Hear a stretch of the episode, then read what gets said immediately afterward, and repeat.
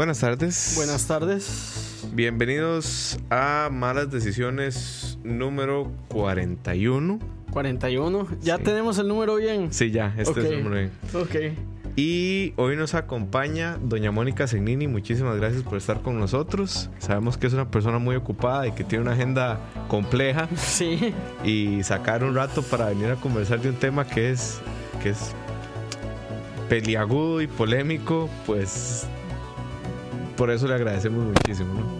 ¿no? Un gusto de verdad, Moisés y David, estar aquí con ustedes. Hoy es un día de descanso, entonces más bien me quedó súper bien esta invitación y se los agradezco porque siempre es una buena oportunidad pues para hablar con, con las personas que se conecten al programa de ustedes y la verdad muchísimas gracias más bien por la invitación. Muchísimas gracias. Muchas gracias. Y bueno, por, por, por, por- por venir. Y bueno y por aceptarnos la invitación. Y bueno eh, no no no no vayamos mucho. Cortemos directo al grano. Vamos a hablar de del cementazo. El tema probablemente el escándalo más grande de los últimos 15 años eh, en temas por decirlo así de manejo de dineros públicos en Costa Rica eh, en el cual usted fue y fue es- estuvo en la primera fila por decirlo así de, de todo lo que sucedió Sí, Sí, porque pensé que ibas a decir protagonista y a No, veces no. que me han dicho eso. no no suena bien No me suena muy bien porque suena como que lo provoqué, pero bueno, No, no. es igual. yo quisiera, eh, empecemos por lo básico, doña Mónica. ¿Cómo es que funciona el préstamo en general del banco, pero en específico cómo funcionó este préstamo? ¿Cómo fue que alguien como Juan Carlos Bolaños llegó a pedir 30 millones de dólares y el banco dijo, así tenga, aquí está? Ni Ujú. siquiera se lo dieron por, por Claro. pasos, ¿no? Y esa pregunta, digamos, me, me da la oportunidad, Moisés, porque yo creo que la mayoría de los costarricenses en algún momento hemos tenido experiencias eh, en ir a un banco y que nos rechacen un crédito, o al menos sabemos lo complejo que es eh, solicitar un crédito. Entonces es, es la pregunta que más se hace la gente. ¿Cómo si a mí me han rechazado un crédito para una vivienda o me han rechazado un crédito para iniciar mi pequeña empresa? ¿Cómo este señor fue tan fácil que le dieran 30 millones de dólares sin tener garantías reales? Que es siempre lo primero que se le pide a la gente, ¿verdad? Eh, que ponga a responder una propiedad o que demuestre su capacidad de pago con las ventas de los últimos cinco años. Entonces, eh, ¿Cómo es que Juan Carlos Bolaños llega? Yo hoy puedo decirlo más claro porque toda la investigación y todo lo que este, pudimos conocer después eh, nos, nos ha venido aclarando los nublados del día. Pero ¿cómo nosotros nos damos cuenta o cómo yo, siendo directora del Banco de Costa Rica, nos enteramos? Vamos a ver, la práctica para el otorgamiento de créditos en el Banco de Costa Rica y en los bancos públicos, al menos es similar, es que hay un equipo multidisciplinario, un equipo técnico dentro del banco de varios funcionarios. Eh, de hecho, hay, hay varias sedes en el país, entonces lo que se acostumbra es, si usted es de Curriabat, lo atiende la sede de Curriabat, si usted es de Escazú, lo atiende la sede de Escazú, ¿verdad? Entonces es como el primer acercamiento de un cliente o de un de alguien que solicita un crédito con este el Banco de Costa Rica. Ahí se piden los primeros requisitos, el primer papeleo, por decirlo así, para el trámite del préstamo. En pocas ocasiones, cuando son créditos de esta magnitud, pues se va directamente a oficinas centrales y también pues ahí se, se hace la solicitud si es un crédito corporativo o si es un crédito que cae dentro de la pequeña y mediana empresa. También hay unidades gerenciales, ¿verdad? Y unidades eh, de equipos también de analistas de crédito asignados a esas distintas especialidades, por decirlo así, igual para vehículos, para el sector agri- agropecuario. Entonces, ¿cómo llegó él? O sea, ¿quién fue el primero que lo contactó? Yo no lo sé, pero sin embargo, ahora sabemos que fue totalmente atípico e irregular, ¿verdad? No se le trató como se le trata a cualquier otro cliente. cliente. Sí, que, que quizás ese es, el, ese es el tema acá, ¿verdad? Porque eh, cuando hablamos de. Cuando se habla del cementazo, eh, en mi experiencia, eh, hablando del cementazo, un, un problema es que es difícil definir qué es. Y a lo que me refiero con esto es que tal vez en el imaginario de, de muchas personas está claro que fue un caso eh, de corrupción o de tráfico de influencias, o donde por lo menos hay algún tipo de, de actividad que se presume pudo haber sido ilegal, porque realmente el, el, el, juicio no, no ha concluido, eh, pero la gente no, no entiende qué fue lo que sucedió, ¿verdad? Entonces, este, quizás ese es el tema, que, que, es, que es como difícil definir hasta que uno se da cuenta de lo, de lo atípico que fue el préstamo, ¿verdad? Básicamente el problema fue este, se dio un préstamo en condiciones que, que uno no esperaría que se dé. Exactamente, entonces por eso también es muy difícil para mí, por ejemplo, cuando me preguntan, bueno, pero ¿qué falló en el banco? Es que el banco entonces tenía sus eh, sistema de control interno, no funcionó. No, es que no fue eso, porque lo acaba de decir David. Eh, cuando ya son otros elementos lo que, los que entran en juego, como son la corrupción, ¿verdad? Ya no se trata de que no hubo sistema, sino que se los brincaron. ¿verdad? Que hubo una consecución de varias voluntades para que se brincaran los procedimientos, ¿verdad? Ya fuese por negligencia, porque no puedo decir que todos fueron parte de la corrupción, pero sí hubo negligencia de algunos funcionarios de no cumplir su, su, labor con rigurosidad, ¿verdad? Ahí, ahí hay un tema muy importante que se habla siempre de que em, el gerente del banco en ese momento decía que había que aplicar la, la política de conozca a su cliente. Claro. Pero eh, eso salió en el momento en el que ya se había filtrado el audio de Juan Carlos en el hangar en el, en el, en el aeropuerto de Liberia, ¿no? ¿De qué va esa política? Porque yo la he escuchado muchísimo y sé que es parte como del, del con Consejo Convenio de Viena, creo que es el que regula los bancos, ¿no? Que tiene que conocer al cliente, pero ¿qué significa conocer al cliente? Me encanta esa pregunta y nunca me la habían hecho en todo esto. ¿Por qué? ¿Por qué me gusta? Porque era algo que Mario Barrenechea, el gerente general, cuando se da esta situación, mm, él decía mucho sobre otros clientes, ¿verdad? Él decía mucho que había que tener una buena política en que el banco debería ser riguroso, sobre todo por los temas de lavado de dinero. ¿Qué significa esta política de, de, conozca a su cliente? Es que el banco no solamente haga un análisis de crédito y monte un expediente sobre las eh, los requisitos que se necesitan, los estados financieros, la información del cliente, de, las cuentas en que se va a depositar, de dónde va a venir su dinero, sino también a qué actividad se dedica el cliente, si tiene experiencia en esa actividad, eh, cómo está su estatus, ¿verdad? Eso es conozca a su cliente, es saber el comportamiento del cliente para estar seguro el banco de que la actividad para la cual el banco está prestando dinero es una actividad lícita, que además en esa actividad lícita el cliente le está yendo bien, que está haciendo un buen manejo de sus finanzas y entonces que no va a haber riesgos eh, en el crédito. Eso es para tener un riesgo controlado, ¿verdad? Y sobre todo eso se trata, ¿verdad? De, de, conozca a su cliente, identificarlo bien. ¿verdad? Hay una identificación que se hace desde el punto de vista técnico y financiero para colocarlo si se trata de un cliente de riesgo A, eh, B o C, o 1, 2 y 3, ¿verdad? O este también de, obviamente si se, si hay sospechas de que es una actividad ilícita pues por supuesto que no se le puede prestar el dinero. Bueno y de hecho directamente nos están preguntando en el chat que si para este préstamo se hizo un análisis de riesgo o no. Bueno, esa es también esa es buena pregunta porque les cuento, digamos, en la posición que, que estábamos los directores de junta directiva. Cuando a nosotros nos llega la ficha del crédito, es como decir el punto final, ¿verdad? La cereza en el pastel. Ya se dio meses de, de análisis de pedirle documentación al cliente, de hacer el análisis de riesgo, de medir su capacidad de pago, de establecer cuáles eran las garantías, de ver si tenía capacidad para que el préstamo fuera de esa magnitud y un comité de crédito que está formado por especialistas en la materia es el que aprobó el crédito. Y a la semana siguiente, es, eh, y según las regulaciones del banco, a la semana siguiente ese crédito tiene que llevarse a la junta directiva para conocimiento entonces, cuando llega a la Junta, nosotros vemos que supuestamente sí se le hizo esa pregunta que hace el que nos está escuchando, sí se le hizo el análisis de riesgo, pero hoy nos damos cuenta que ese check que le hicieron no estaba bien fundamentado. Eh, en un análisis, digamos, de riesgo, eh, no digamos serio, formal, ¿qué elementos debería tener un análisis para decir a este cliente no es riesgoso prestarle plata, aunque siempre existe el riesgo, y a este otro sí.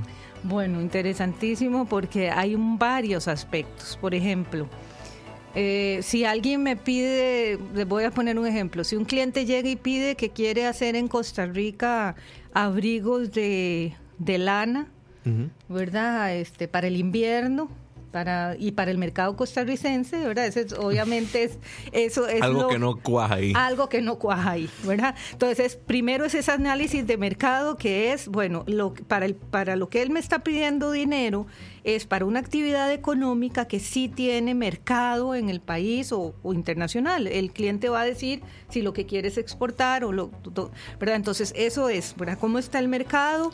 La experiencia que tiene el cliente en esa actividad, porque bueno, de, si alguien nunca ha hecho algo, ¿verdad? Algo tiene que decirle al banco y esa es la gestión de riesgo, le tiene que decir al banco qué seguridad tiene él para decir que le va a ir bien en esa actividad o al menos qué elementos está tomando la persona en cuenta para decir que le va a ir bien en esa actividad. Puede ser que el que pide el crédito no tenga la experiencia, pero que tiene un equipo y lo puede demostrar que tiene experiencia en la actividad.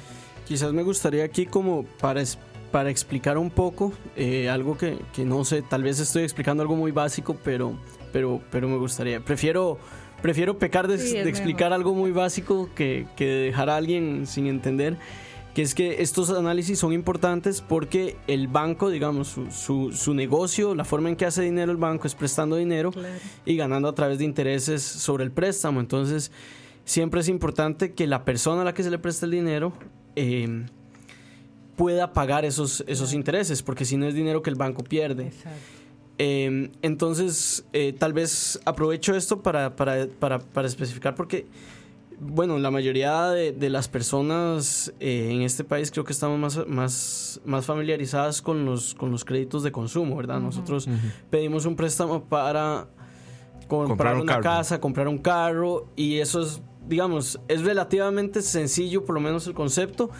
Eh, yo pido el préstamo y el banco se fija si yo lo puedo pagar o no y, y si lo puedo pagar me va el préstamo y si no, no pero me da la impresión de que un préstamo como el del cementazo, que era un préstamo eh, para importar cemento, que es una actividad comercial, es un poco más complicado porque hay un riesgo asociado, ¿verdad?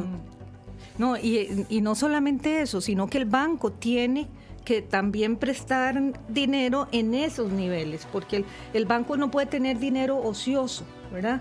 Entonces tiene que estar muy bien distribuido, digamos, la actividad financiera del banco para poder hacer contrapesos.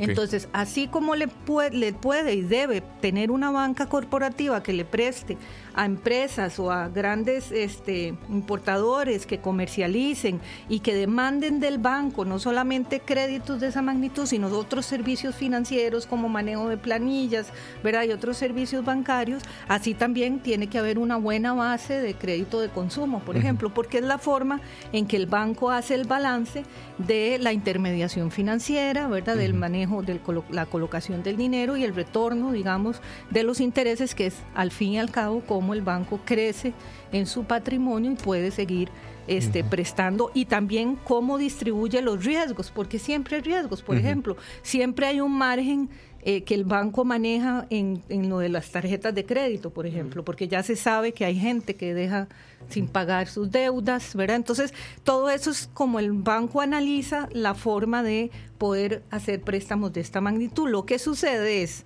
que cuando se hacen préstamos de esa magnitud, ahí tiene que ser un análisis muy profundo del cliente, ¿verdad? Para medir su capacidad de pago. ¿Qué respaldo hay detrás de ese cliente? ¿verdad? Sí, digamos, no es lo mismo que, que alguien no pague una tarjeta de crédito con un tope de 3 mil dólares a un préstamo de cuánto fue el préstamo 30 millones, 30 millones de dólares que en caso de que no se pague y pues sí pone en riesgo la salud financiera del banco. Totalmente, no solamente eso, sino que también hay un riesgo, digamos, en, el análisis que se hace del banco por parte de la SUGEF y en el, en el análisis de riesgo que se le hace a la institución como tal, porque puede reflejar debilidades en sus sistemas de control.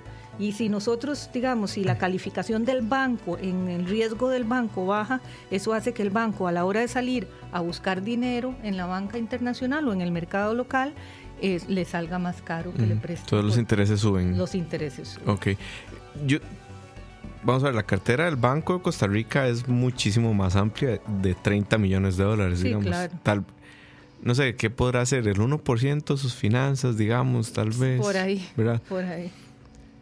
Ese préstamo que evidentemente no iba a quebrar al Banco de Costa Rica, pero, pero, en el momento en el que se da cuenta la directiva, que creo que ahí es donde usted interviene, de que hay una irregularidad, irregularidad con ese banco, ¿había algo que hacer o no? Porque hasta donde yo tengo entendido, a Juan Carlos le dijeron, ten, aquí están los 30 millones, ver qué hace. No es como cuando yo construyo una casa, ¿verdad? Que me dicen, contra avance de obra, Exacto. te voy a ir dando plata. Desembolsos, claro. ¿Cómo, ¿Cómo fue e- ese proceso? Porque sí fue efectivamente así, que a Juan Carlos salieron los 30 millones y, y hay sacos de cementos que respaldan esos millones, o fue más bien No. como, como un, un desembolso, un desembolso, digamos, que fue primero, no sé, 10 millones, después 5, pero ya habían irregularidades de repente, entonces, ¿cómo, cómo fue? Vieras que eso es lo, ¿verdad? Lo lamentable, que, pero la Junta no tenía conocimiento de eso, pero la administración sí. De que a él se le otorga, bueno, el crédito, el crédito se aprueba en octubre del 2015 y el primer desembolso se da en enero, en enero, febrero del 2016. El primer desembolso son 9 millones y pico por ahí. Y resulta que según el plan de inversión, porque cuando a él se le aprueban los 30 millones, eh, se presenta un flujo de, de- de las ventas y digamos y un plan de inversión donde se establecía cuántas toneladas iba a traer en la primera importación y por lo cual necesitaba ese desembolso porque acuérdense que eran dos líneas de crédito, una para la importación del cemento y otra para el pago de los impuestos. Entonces en esa programación esos 9 millones, por decirles así, daban para 30 mil toneladas de, de cemento y tenían que estar importadas en un plazo específico. Y resulta que cuando el cliente viene y pide el segundo desembolso, esas toneladas no habían venido al país, ¿verdad? Entonces ahí es cuando se le hace el primer cuestionamiento y eso es a los tres o cuatro meses. eh, pero como el crédito que se le aprobó tenía un plazo de más de, de un año, ¿verdad?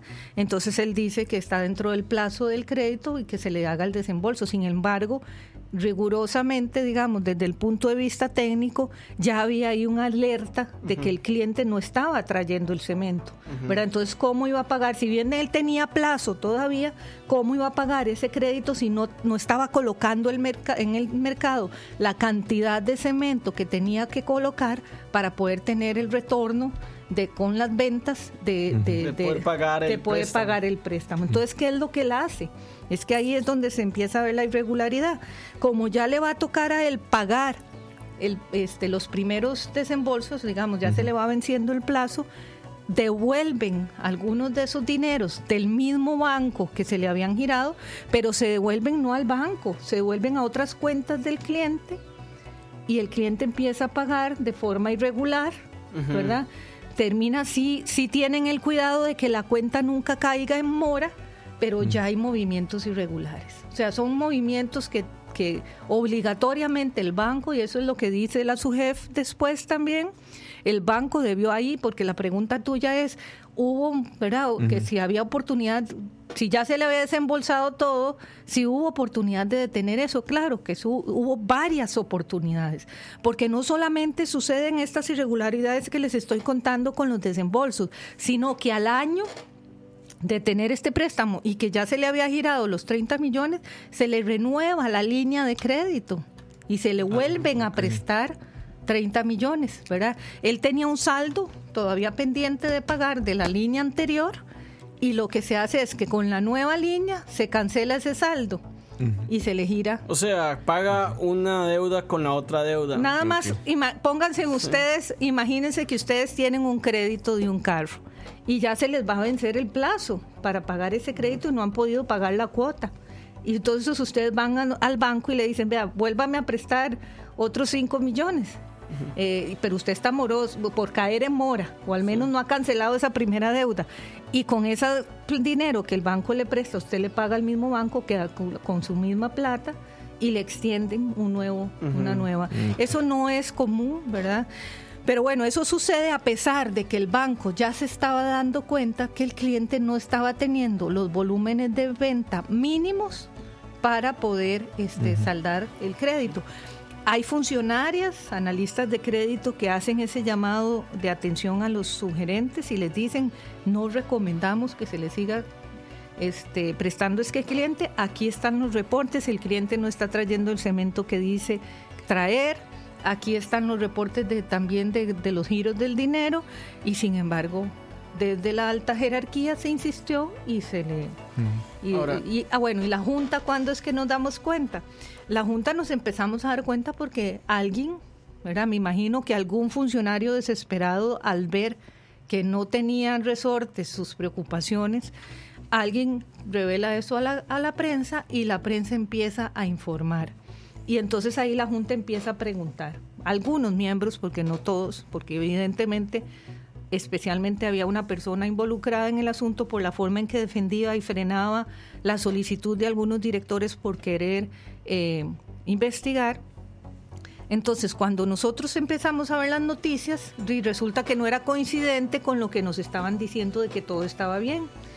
Y este, ahí es donde empieza este, eh, el esfuerzo de algunos directores por detener esto, pero la administración, la auditoría, la presidencia en ese entonces decían que todo estaba bien, que esto era una guerra de cemento de las otras grandes productoras de cemento en el país, que no querían que entrara un tercer actor, eh, que esto era especulación de la prensa, ¿verdad? Y entonces de esa forma trataban de eh, eh, silenciarnos o decir que nuestras preocupaciones no eran válidas. Y es hasta que ya nosotros tomamos una decisión. Bueno, sale el famoso audio de, Juan Carlos Bolaños y, Guillermo Cosada, un, funcionario del banco, en el hangar 5 de, del Tobías Bolaños, y ahí es donde ya algunos directores que estaban dudosos, ¿verdad? Porque es que la, la administración era muy convincente, ¿verdad? Muy convincente tratando de, de, legitimar las preocupaciones. Ahora, aquí hay un detalle y, y usted lo acaba de, de tocar, que, que, es... Mucha gente dice que el, el, el fin del cementazo, del préstamo, era precisamente romper el duopolio de, de cemento, que al fin y al cabo es algo que la gente, digamos que bajo esta lógica le beneficiaría a toda la población costarricense, ¿verdad? Básicamente se abre la competencia, el cemento baja de precio y hay más construcción, hay más reactivación económica y todo esto. Claro. Em, ¿En qué momento, digamos, eh, en, qué momento eh, se cae, por decirlo así, esta mampara? O, ¿En qué momento, digamos, cuándo, es que se cae esa mampara de que si fue después del audio o antes del audio? Porque como usted dice, incluso después del audio todavía hay gente que, defendía que esto era una mampara de las otras empresas para romper el, monopolio del cemento. Claro. La forma en que yo este, refutaba ese argumento era que yo decía, ok, el banco está siendo benevolente en ayudar a un tercer actor para que entre en el mercado de cemento y que la actividad de la construcción se mueva, se reactive y que los precios bajen. Eso es bueno para la economía del país, eso va a beneficiar a la clase media o, ¿verdad? o, clase más pobre porque va, le va a dar la, posibilidad de obtener precios del cemento, que es una de la materia prima más importante para la construcción, a mejores precios. Ese argumento estaba bien, a pesar de que ese no debería ser el análisis del banco. Porque no estábamos en el Ministerio de Economía, ¿verdad? El banco solo tiene que hacer uso de los, de los análisis, digamos, de, relacionados con, con la actividad financiera y bancaria. Sin embargo, desde el punto de vista de mercado, uno decía, ok, está bien la buena intención de ayudar a un tercer actor, pero ese actor tiene que cumplir. Entonces, el argumento que decía que, que, esto era una guerra de cemento, yo a ellos les decía, pero si a él se le ayudó, se le desembolsó la totalidad del dinero y aún así no está trayendo el cemento, ¿dónde está esa competencia que él quiere hacer? ¿Dónde está ese deseo del cliente de querer entrar al mercado si no está trayendo el cemento? ¿Cómo pretende él capturar clientes en el mercado? ¿Cómo pretende ganar un pedazo de pastel? En la actividad del cemento si no está colocando cemento, ¿verdad? Entonces a mí no me coincidía lo que estaba sucediendo con ese discurso, porque era totalmente falso, o sea, no, no había un, un calce ahí porque a pesar de que se le ayudó, y bueno, esto sin contar todo lo que ya sabemos de las reformas al reglamento técnico y todo lo que sucedió y los diputados y demás, sea, si se le ha ayudado a este nivel y aún así el cliente no trae el cemento es porque el dinero lo está usando en otra cosa.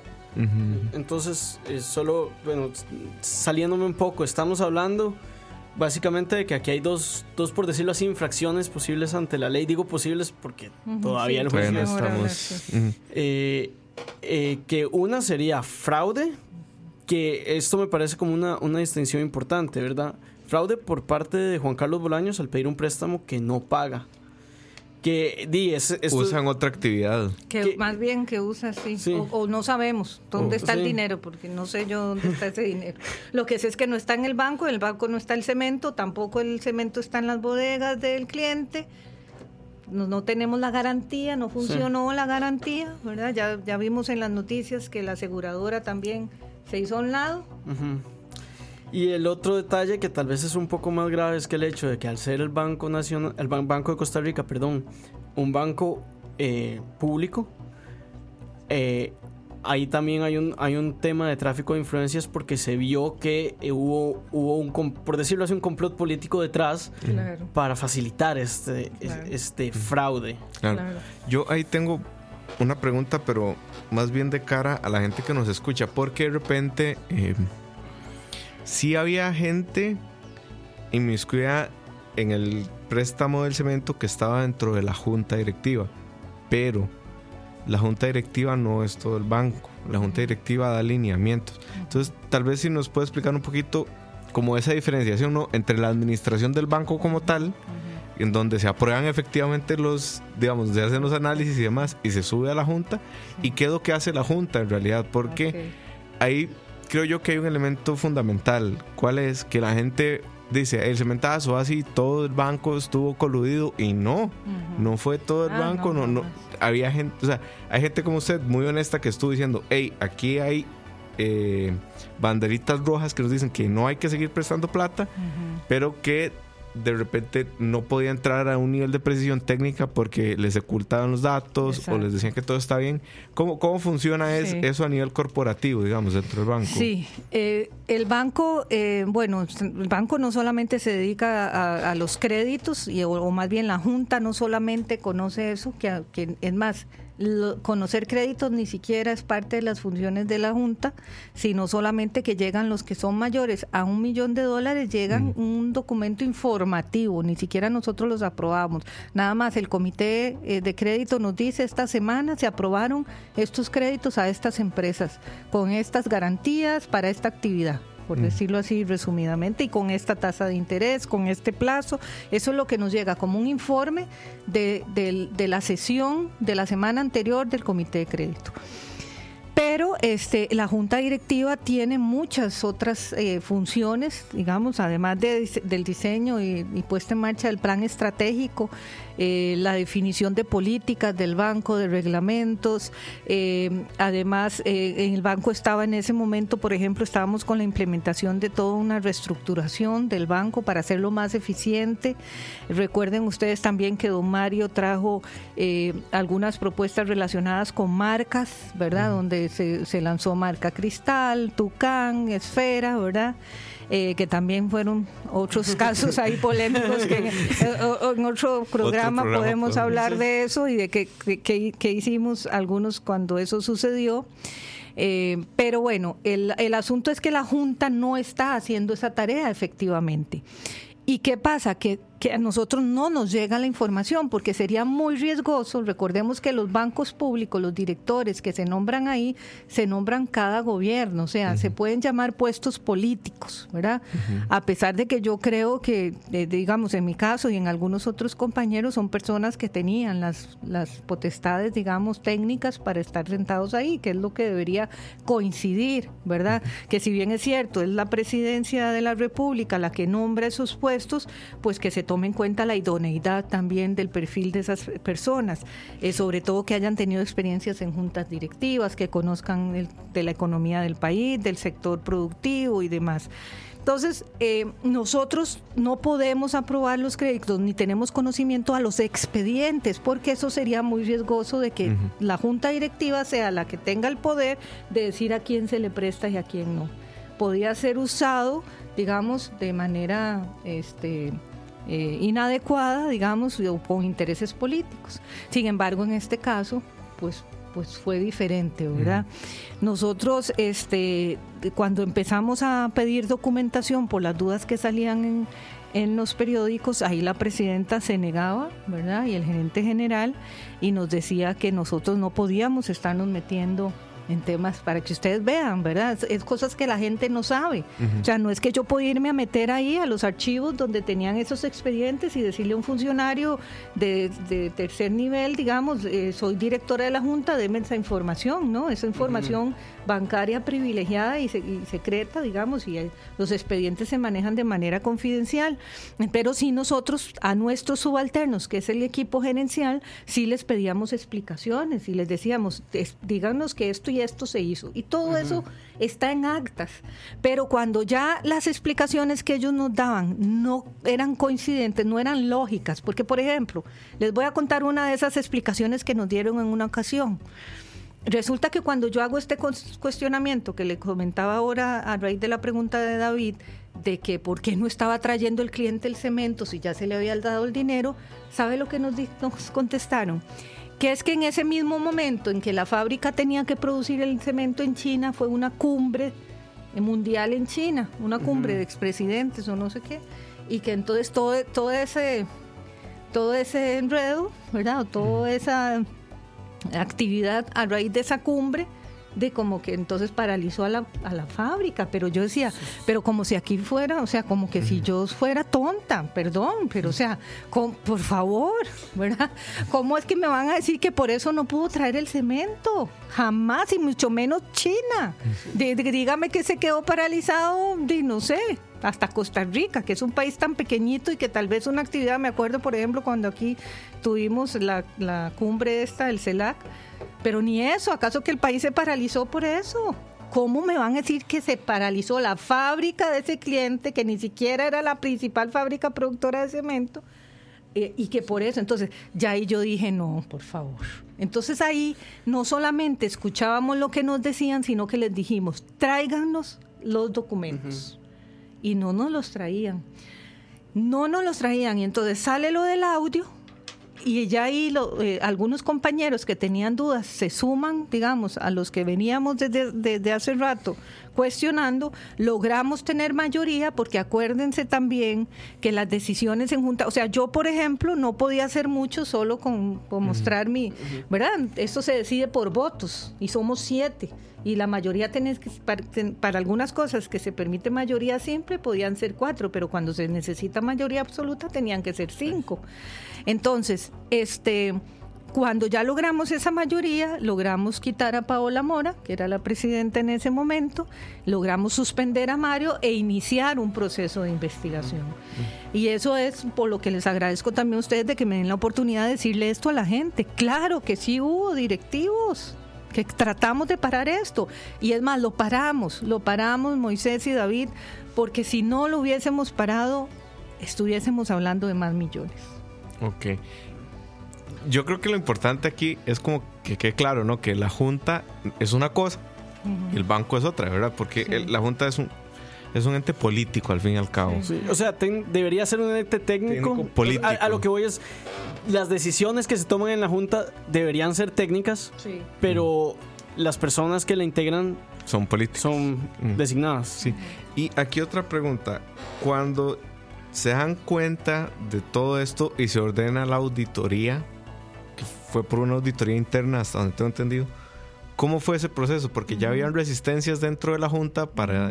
O sea, ni siquiera querían dar el expediente del crédito, menos iban a querer como aprobar una auditoría para revisar ese crédito, ¿no? No, y de hecho hubo mucha resistencia para que esa auditoría se para que esa auditoría investigativa, digamos, o forense se pudiese hacer y se logra hacer hasta que yo asumo la presidencia, sin querer echarme todos los créditos, aunque sí, no voy a pecar aquí de falsa humildad. Este, la verdad que me compré, pues, fue muy desgastante para mí, pero tuve compañeros también que me acompañaron porque no podía hacerlo sola. O sea, no, no servía de nada solo mi voto. Entonces, es hasta que asumo la presidencia y los compañeros me acompañan en esto, que tomamos la decisión y le ordenamos a la auditoría hacer una investigación armamos todo el, la moción, por decirlo así, legal o el fundamento legal, jurídico, para poder suspender al gerente general, pero ustedes no tienen una idea de lo que esto fue dentro de la Junta, ¿verdad? Lo difícil que fue lograr esto, ¿verdad? Porque Mario tenía mucho poder ahí, ¿verdad? amenazaba mucho a la gente y la gente le tenía mucho temor, entonces era muy difícil tomar esta decisión, sin embargo la logramos tomar se suspende a don Mario por seis meses para iniciar la investigación este, y al mes, menos del mes, el presidente nos pide la renuncia. Entonces nosotros no pudimos continuar, pero ya había un acuerdo de junta directiva que tenía que respetarse y darle seguimiento y la auditoría terminó haciendo la investigación que terminó con 19 involucrados en irregularidades, 19 personas señaladas. Y 19 personas, ah, digamos, imputadas en este momento. Eh, eh, y, eso está en el Ministerio Público, sí, está en investigación. Yo recuerdo que en algún momento se trató de vender esto como un problema entre dos personas, entre Mario Arreneche y don Alberto Ramos. Alberto era, ¿verdad? Sí. ¿Qué tanto, ¿Qué tanto fue esto parte de una campaña de desprestigio o no? O sea, ya hay documentos que dicen qué tenían que decir y qué no la gente que está involucrada. y, es un documento que se le adjudicaba a un Mario, digamos, que estaba en la oficina de él. Pero ¿cómo fue esa relación entre ellos dos? Porque hasta donde sé, incluso antes de su entrada a laborar en el banco, ya ellos se conocían y tenían digamos que tenían una relación de algún tipo. Exacto, es que eso es lo que la gente no entiende. Don Alberto Raven y don Mario Barnechea se conocían de antes porque no sé si fue que Alberto había sido director cuando Mario había sido gerente la vez anterior, porque Mario Barrenechea ya había sido gerente del banco en otra ocasión.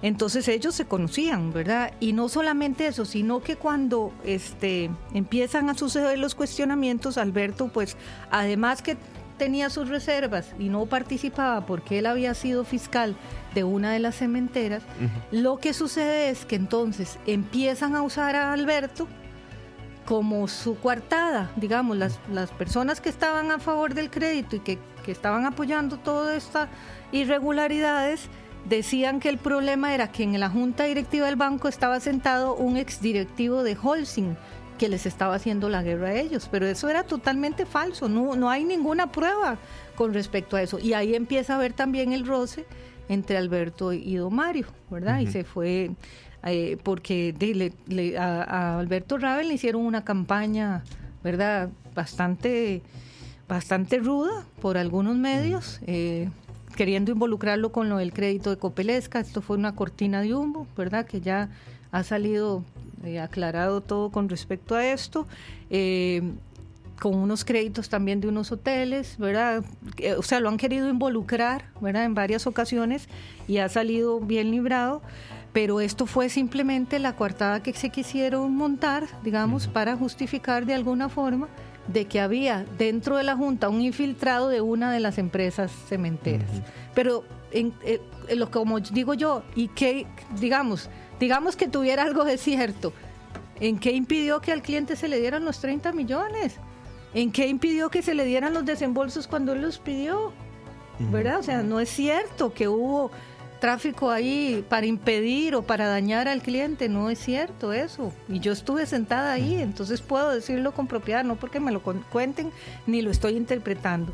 Entonces sí, ahí ya después la relación se fue debilitando un poco, sin embargo, pues... Eh, creo que siempre don Alberto y don Mario se trataron con respeto y demás, pero ya Alberto Raven dijo en ese momento cuando lo del audio, porque en el audio, si ustedes recuerdan, se le involucraba a él y querían echarle a él toda la culpa eh, con respecto a la filtración de la información y demás. Y él dijo, no, ya esto yo no puedo tener una actitud, digamos, como pasiva y, y aquí estoy de acuerdo en que haya que investigar, en que se tenga que suspender a don Mario, que haya que quitar a Paola Mora, ¿verdad? Y eso fue lo que nos sumó el voto de mayoría que necesitábamos para dar esos pasos. Ahora, a mí me gustaría hacer una pregunta que en realidad no es, no es tan técnica, es más como una opinión eh, que me gustaría escucharla de usted que, que estuvo ahí, ¿verdad? Eh, ¿En qué momento, digamos, una persona en esta situación se, se, llega a pasar de ser de una persona, eh, por decirlo así, ilusa o, o ingenua a ser cómplice? Porque, digamos, al principio me imagino, puede ser, ok, algo está pasando, no sé qué, mejor no voy a, votar en contra, voy a darle tiempo a ver qué pasa. ¿En qué momento ya, ya no, no se vuelve...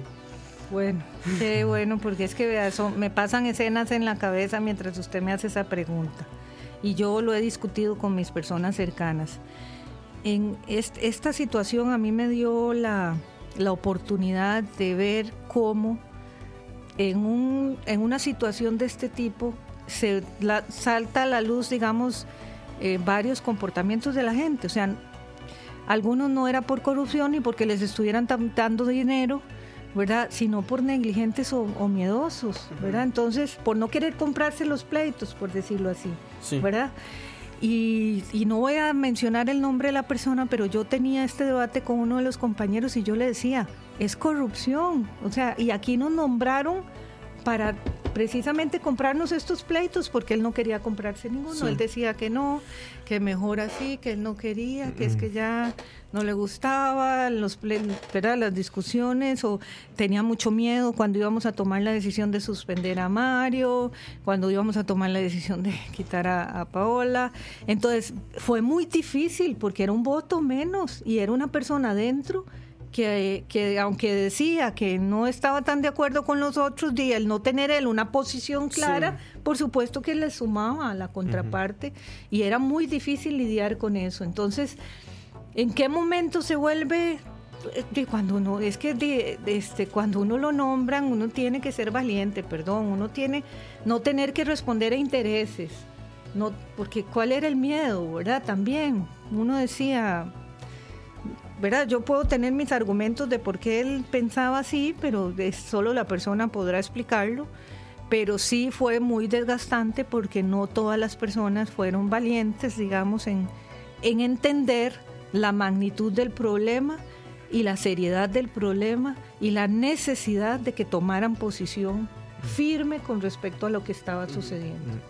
Ahora, se habla mucho de de Paola Mora como la presidenta ejecutiva del banco, que después, bueno, un disque atentado el día que le iban a destituir y demás. ¿Qué tanto más poder tiene una presidenta ejecutiva dentro de la Junta? Porque, o sea, el hecho de que ella estuviera ahí y pudiera frenar la investigación habla mucho de qué tanto poder puede tener un presidente dentro de la Junta. O sea, ¿qué, ¿qué tanto más puede hacer un presidente que no puede hacer ningún otro miembro de la Junta? Eh, bueno, él no es presidente, en las presidencias del banco no son presidencias ejecutivas, son solo presidencias de junta directiva. Eh, el poder es mucho porque el presidente junto con el gerente general controlan la agenda de lo que se conoce y modera el debate, ¿verdad? Eh, primero controlan la agenda, o sea, lo, que, se ve y lo, que, se ve y lo que no. Y lo que se trae a conocimiento de la Junta. Entonces, por ejemplo, cosas que yo descubrí después de que asumo la presidencia es que hubo información que debía conocerse en la Junta que no nos la llevaron. ¿verdad? O sea, barbaridades como esa, ¿verdad? Información que se ocultaba. Em, tanto poder que le dijo a un secretario que cambiara un acta que estaba en firme. Pero eso es corrupción, eso no es, no tenían, eso no eran potestades legales, ¿verdad? Pero eh, es mucho el poder que se tiene y sobre todo cuando se quieren hacer cosas indebidas, ¿verdad? Todavía es un riesgo mayor.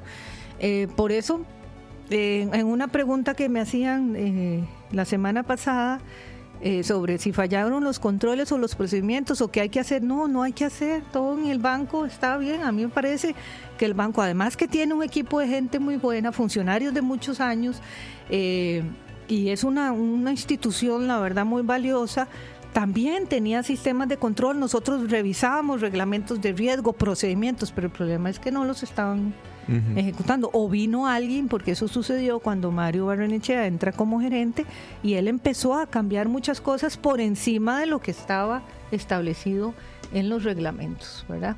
Ok.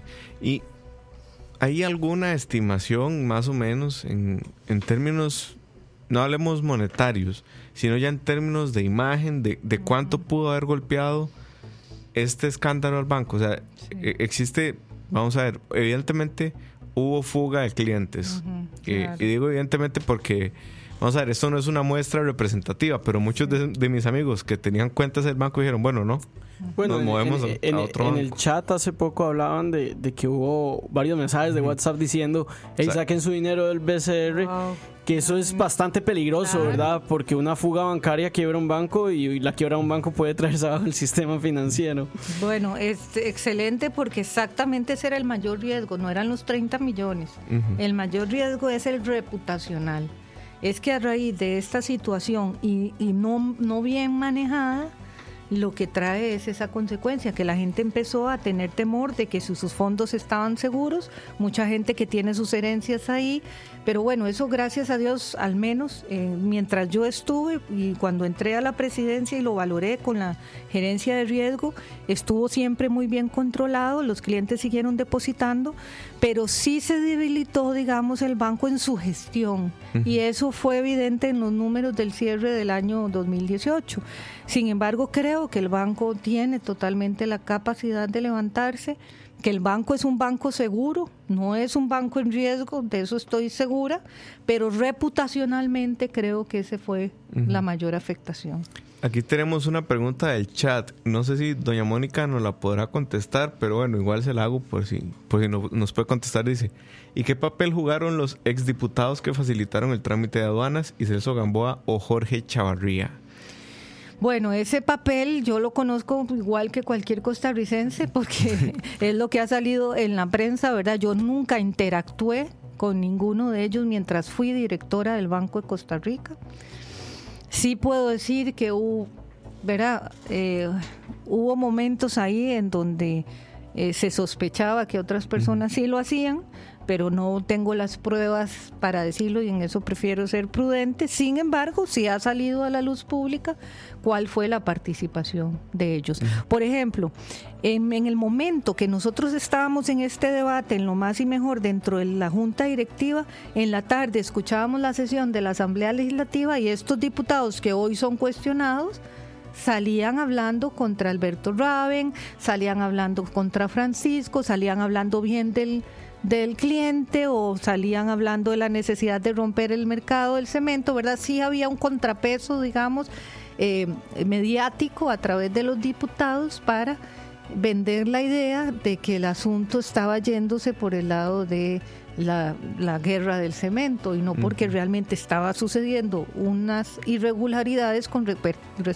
respecto al otorgamiento de un crédito. Ahora, yo creo que no podríamos satanizar un préstamo en impago, ¿verdad? O sea, vamos a ver, es parte del riesgo y- por lo que a uno le cobran Y- y intereses. sí, y, digamos, todas las personas que en algún momento decidimos Claro. emprender, tenemos el riesgo de que nuestro negocio no, no salga bien. Y llegar a sentarse con el banco y negociar que le amplíen el plazo, de buscar la forma de... No, exactamente, porque de hecho uno de los argumentos de, la, de quienes defienden esto es qué barbaridad el cliente nunca cayó en mora. Es que nunca fue ese el problema. El problema no fue que, que no cayera o que cayera. El problema es que nunca cumplió el plan de inversión, que no estaba trayendo cemento, que no se sabía dónde estaban yendo los dineros del banco, que, que los dineros se devolvían por otras rutas extrañas. O sea, todo eso es totalmente irregular. Es Sí. irregular. Sí, porque digamos, si hubiera sido un caso de lavado de dinero, di, el cliente no cae en mora, pero, Nunca, pero, pero igual ¿de hay, dónde viene la plata? ahí, ¿verdad? Exacto. Sí, y hay, bueno, y con esto lo que quiero decir es que, bueno, hay al menos dos elementos que preocupan, ¿verdad? Porque no es, vamos a ver, el hecho de cómo se dio el préstamo y, y todo el tema, pero también que es banca corporativa, no es banca de desarrollo, no es banca de riesgo. Eh, tal vez la gente no lo sepa, bueno, yo trabajo, vamos a ver, mi oficina está en un banco, entonces más o menos entiendo la jerga, eh, pero cuando es banca de desarrollo o banca de riesgo, el banco se da lujos como decir, sí, yo sé que esto es un un emprendimiento que puede ser muy bueno y que si explota va a ser muy bueno, pero como puede explotar, puede caer. Entonces me la juego y le presto plata porque estoy dispuesto, porque el banco así lo dice en, su, en sus políticas, estoy dispuesto a perder esta plata. Claro. A ponerla en riesgo. Ajá. Pero esta banca no funciona así. No funciona así porque además las tasas son súper bajas.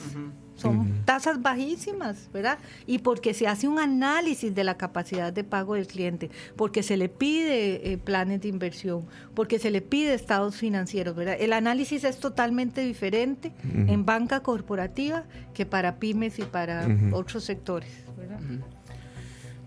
Dicen por aquí, no tenían manera alguna de presionar al banco a seguir prestando plata para el cemento. Pero, o sea, hablando de don Jorge y de los exdiputados, que si ellos tenían la forma de presionar al banco.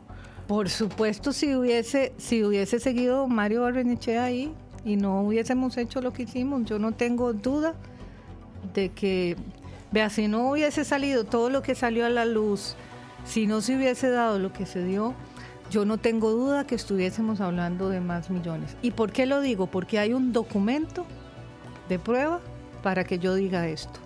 Ok, sí. No, sé, ching, es que David, nadie le dice a David, pero bueno. si tenés alguna otra pregunta, si no, para ya ir cerrando, porque nos quedan, nos quedan unos pocos minutos y el promo y demás. Entonces, nada más. Eh, creo que iba a ser una pregunta, pero creo que en algún momento del chat ya, ya se contestó que era precisamente si al principio hablábamos de que el banco es un 1%, un porcentaje muy bajo, el préstamo es un porcentaje muy bajo del, del dinero que presta el banco, porque se hace un escándalo de este nivel. Entonces, este, eh, bueno, creo que es muy claro por qué, pero me gustaría como escuchar su opinión. Sí, muy buena pregunta también, porque eso decía también la gente que qué barbaridad se han, se han habido préstamos y bueno, recuerden que también en, en esos días más o menos eh, saltó también el tema de Jamber, ¿verdad? Y, y, otros casos, pero es que fue totalmente un crédito atípico, ¿verdad? Creo que este, este caso tomó las dimensiones que tomó por el nivel de involucramiento que hubo de distintos actores de distintos poderes de la República, por lo cual hace pensar que había algo adicional y es lo que está en investigación en el Ministerio Público, ¿verdad? O sea, es muy extraño todo lo que sucedió alrededor de esta situación. Eh, nunca, nunca eh, hubiese hecho falta que se hiciera el escándalo si desde el principio, en el ejercicio regular de los directores, de los analistas de crédito, del comité de crédito, se hubiese manejado este crédito como se maneja cualquier otro crédito del banco riesgoso de ese nivel que requería fiscalización, que requería control y que requería las alarmas adecuadas y los mecanismos adecuados de defensa del banco y de los recursos públicos que debían funcionar. Lo que pasó es que nada de eso sucedió con este caso. También me gustaría preguntarle, ¿usted cuando vio esto, usted se imaginó que, que esto era algo que últimamente iba a involucrar a los tres poderes de la República y que iba a generar el, el impacto que generó? Vean, yo este, realmente eh, viví momentos muy angustiantes, pero yo jamás me imaginé que se iba a lograr descubrir, digamos, lo que ha estado saliendo a la luz, porque eh, no dejaban rastro, por ejemplo, algunas cosas que se decían a veces se apagaba la, la, grabadora, no lo dejaban constando en actas, algunas situaciones que uno conocía pero no tenía el documento para comprobarlo.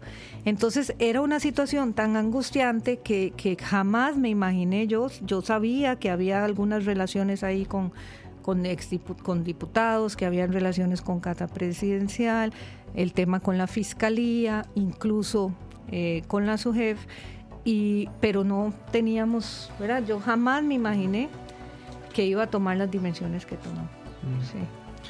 Pero bueno, creo que hasta aquí llegamos ya. Sí. Estamos en el borde, del, Borde tiempo. del tiempo. Agradecerle nuevamente a doña Mónica por, por acompañarnos, por aceptar la invitación.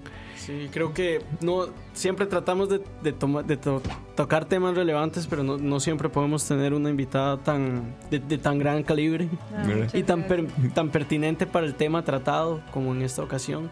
Entonces, muchas gracias por, por acompañarnos. No, muchísimas gracias a ustedes y este un, un placer haber compartido acá. Muchísimas gracias. Bueno, gente, esto fue Malas Decisiones número 41. Esperamos que les haya gustado. El tema de hoy fue el cementazo. Nos vemos la próxima semana. ¿Tenemos tema, David? No tenemos Ahora ya le digo a tema- David. No tenemos tema todavía. Tengo tema para el 24. Pero, para la próxima semana. Es que Semana Santa, entonces tal vez no haya programa. Yo, yo les recomendaría seguir nuestro Facebook para ver si realmente vamos a Sí. tener un programa o no. Pero, pero si lo tenemos también estamos avisando el tema con anterioridad. Muchísimas gracias, gente. Que tengan buenas noches y que sigan disfrutando del 11 de abril, que día de descanso. Chao.